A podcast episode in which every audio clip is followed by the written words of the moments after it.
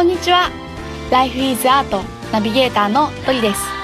この番組では人生の彩り方をテーマに様々なライフスタイルのゲストさんをお招きして対談していきます。そして毎月第4週目の配信ではゲストの方の思いを私がその場で歌にします。皆さん最後の回までお楽しみに。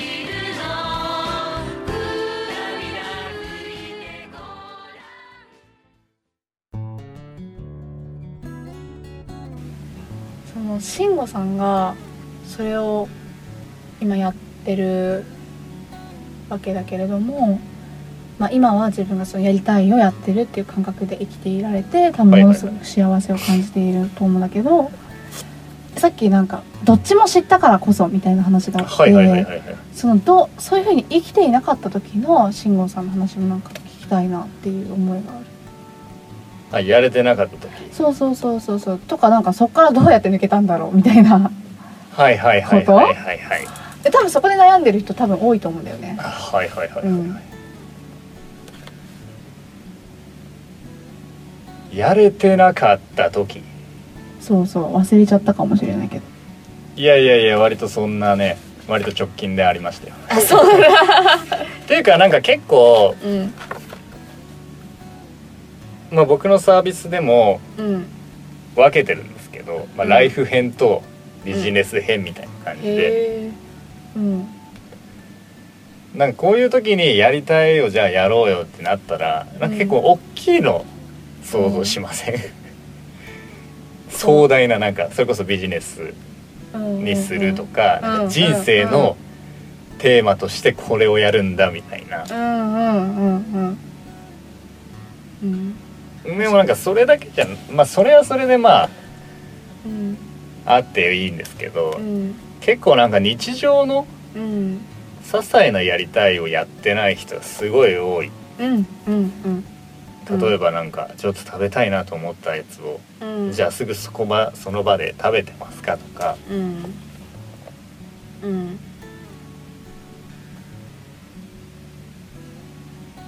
まあなんか本質的な話をしてしまうとうん。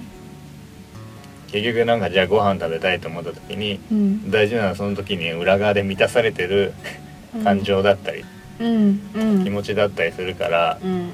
まあ実は手段は何でもよかったりするんですけど、うん。そうですね。うんでもまあそんなこと言い出したらちょっと面倒くさくなってくるからうん。とにかくまあやりたいと思ったことにちょっとダイブしてみる。うんうんうんっていうのでいくとだから本当に日常的なことでいくとうんうん何ですか？お酒飲みたいと思ってもうんちょっとやらかしちゃったところだからうん。我慢しなきゃとか。うん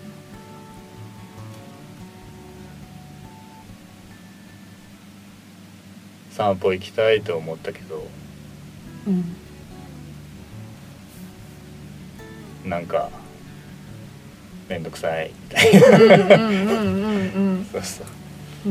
やっぱそういうのが蓄積していくとねうん。そらやりたいは分からんなるよっていう。何がやりたいかも分からないしうん。仮に出てきたとしてうも、ん。まあそれこそ本当他人のうん基準で出てきたうんうん。やった方がいいみたいな。うんうん。うん。うん。あだからその辺ですね。だから大体僕がやりたいうんがよく分かんなくなったりとかうん。やれてない時うん。は日常レベルのものが結構雑になってるというか、うんうんうん。で結局なんかいろいろよく分かんなくなって。うん自分がちょっと離れてさっき言ったまあリトルシンゴさんですよ。リリトルシンゴさんがちょっと本体から出ていっちゃって。うん。よく分からんなるっていう。うんうんうん。なるほどね。なんか本当になんか自分の心っていうかその深いところから湧いてくるワクワクみたいな気持ちとかうんうんうんうん直感みたいなものをやっぱりこう、ね、頭をフル回転させて理論でずっと考えてる時って忘れちゃうような感覚があってなんか今慎吾さんが言ってくれた日常の些細なやりたいことをやってない人が多いなっていう話って、本当に結構なんて言うんだろう。なんか理性とかも大事なんだけどうん。なんか今あこれすごい食べたいけど、うん。あでもこれ食べることによってこのえっと明日これだけ体重が増えてるかもしれないからあどうしようどうしようみたいなのとかをなんか一旦手放した時にそうそうそうそう。本当になんかね自分のワクワクが見える。しなんかそれってトレーニングでもあるなと思って、うん。そういう日々そうやって実践することが本当にねさっき壮大な話になっちゃいそうだけどって言った大きな選択をする時のねトレーニングでもありそうな感じがした。まさにそう。うん。なんかね思っちゃったりうん。考えちゃったりすることはいいと思っててうん。ただそこに気づいた時に、うん。まあ、改めて再選択できるかっていう、うん。そうですね。うん。そう気づいちゃった以上はもう自分の責任なんで。うんうんうん うん。うん。そっかそっか。あ自覚してるかどうかって大きいかもしれないですね。そうそうそう本当に自分がね。心の底からっていうのとまあ腹とかもよく言うけどね。腹の底からみたいなのって言うけどなのか？うん。頭の上っ面で考えてるような感覚なのかとか分かるとちょっと楽になるかもしれないですよね。そう、うんまさに大体うまくいってない時はうん、頭ばっかり使ってる時うん、僕は特にあそうなんだ。はいうんうん。いつも言ってますよね。なんかその感覚の人間なんあでみたいな話。そうそうそうそうそうだいぶ顕著なんでね そっか。言葉とかいりませんみたいまあ極論ねな。うん。あんまり言葉に頼ってない感じしますもんね。あーそんな頼ってはないけどうん。あぐらをかいたら雑になっちゃうなとは思ってるなるほどね。そうそううそうそう、ん。確かに。みんなさせよみたいになってくると それはちょっと違うかなっていう、まあ、特にやっぱビジネスをしてる人だからさそうですよね。伝えるっていうところで。うんうんうん。まあこの辺も結構でもまあ続けてきて感じたことではあるけど。おう。っていうのは？いや大体途中雑になりましたよ。あそうなんだ。へえ。え。そうだね。なんか、ううんん、今思うとね。うん。人間関係とかもそうだけど。うん。いや雑にしちゃってた時期あるなって何があったんですか？いや特別何があったわけじゃないけど。うん。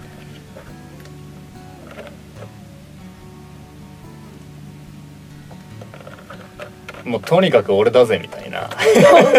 どういうこと？う んなんだろうね。まあもちろん自分の状態を整えるのはすごい大事だと思うのね。うん。それが相手に伝わるしうん。相手の状態も良くしていくうん。一つのポイントだと思うから、うんうん。ただそれが行き過ぎた時にうん。なんか自分のことしか見てないみたいな。うんうんうん。自分の中にあるニーズを満たすっていうかこう。自分ばっか大切にすることがまずなんか一番大事だみたいな感じになりすぎちゃったってことですねそうそう。それが行き過ぎるとやっぱりただの横兵ですよ、ね本質的っちゃ本質的なんだけど、うん。自分まずは自分からみたそいうなね。そうそうそうそうそう横柄になっちゃったんだ。そうだね。なんか別になんだろうね。じゃあ具体的に何かあったかっていうと別に何もなかったけどうん自分の中でそういう感覚がそうそうそうあったんですかね。なんだろうね。うん。もうちょっとね丁寧なコミュニケーション あったんじゃないですかみたいな。うんうんうん。いや特に今だって奥さんとかいらっしゃるじゃないですか、はいはいはいはい。ねえそうそういう感じだと大変ですよね。察しろよみたいな感じになると。あーそうっすね。うんなんか必要だなって。それは大事。感じうん。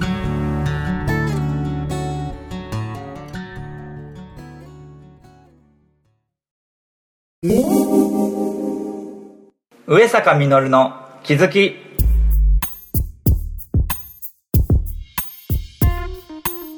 はい改めましてプロデューサーの上坂実です。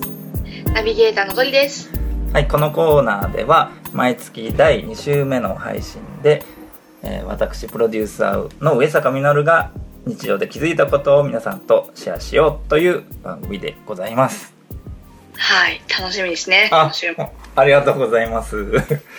はい、えー今回ね、えー先月に気づき第2回目ということなんですが、ね、先月はね、うん何だったか姿勢のな。話勢の話あ、そうそうそう、姿勢の話。覚えてます やかんかんちょっとど忘れ。で、今週はね、えーこんなテーマを。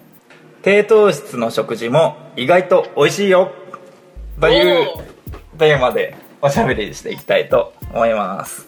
はいはい、まあどういうことかと言いますとですね、うんまず私のあのこの12年の現状としてあの、うんまあありがたくも自分の今のねメインの仕事であるギター教室の仕事がですね、うん。まあ軌道にちゃんと乗っていて、まあ、つまり、まあ、家にいたら生徒さんが次々と来てくださって、うん。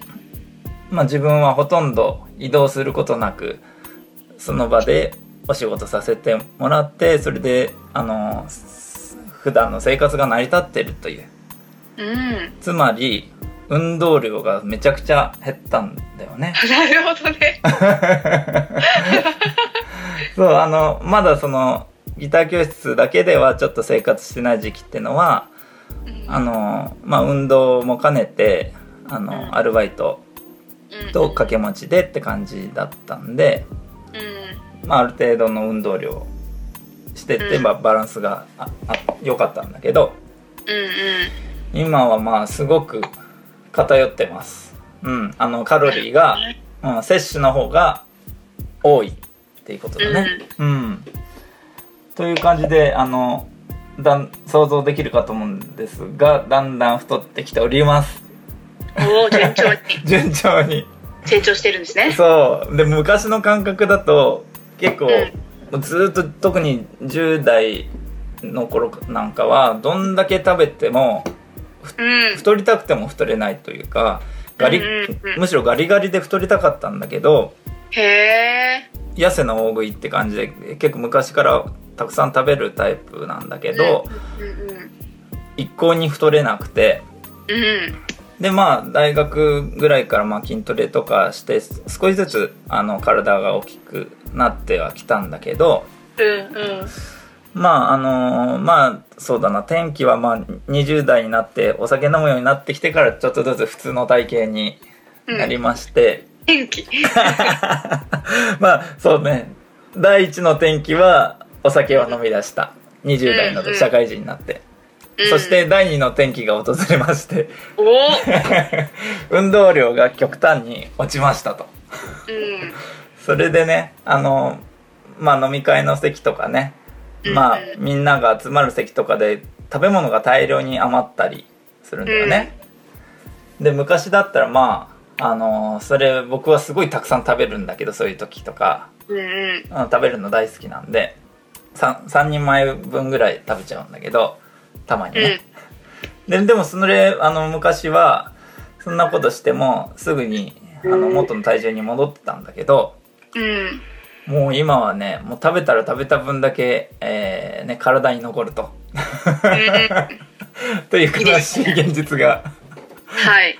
嬉しい現状なんだけどあのそういうね体的にはそういう状態なんですね。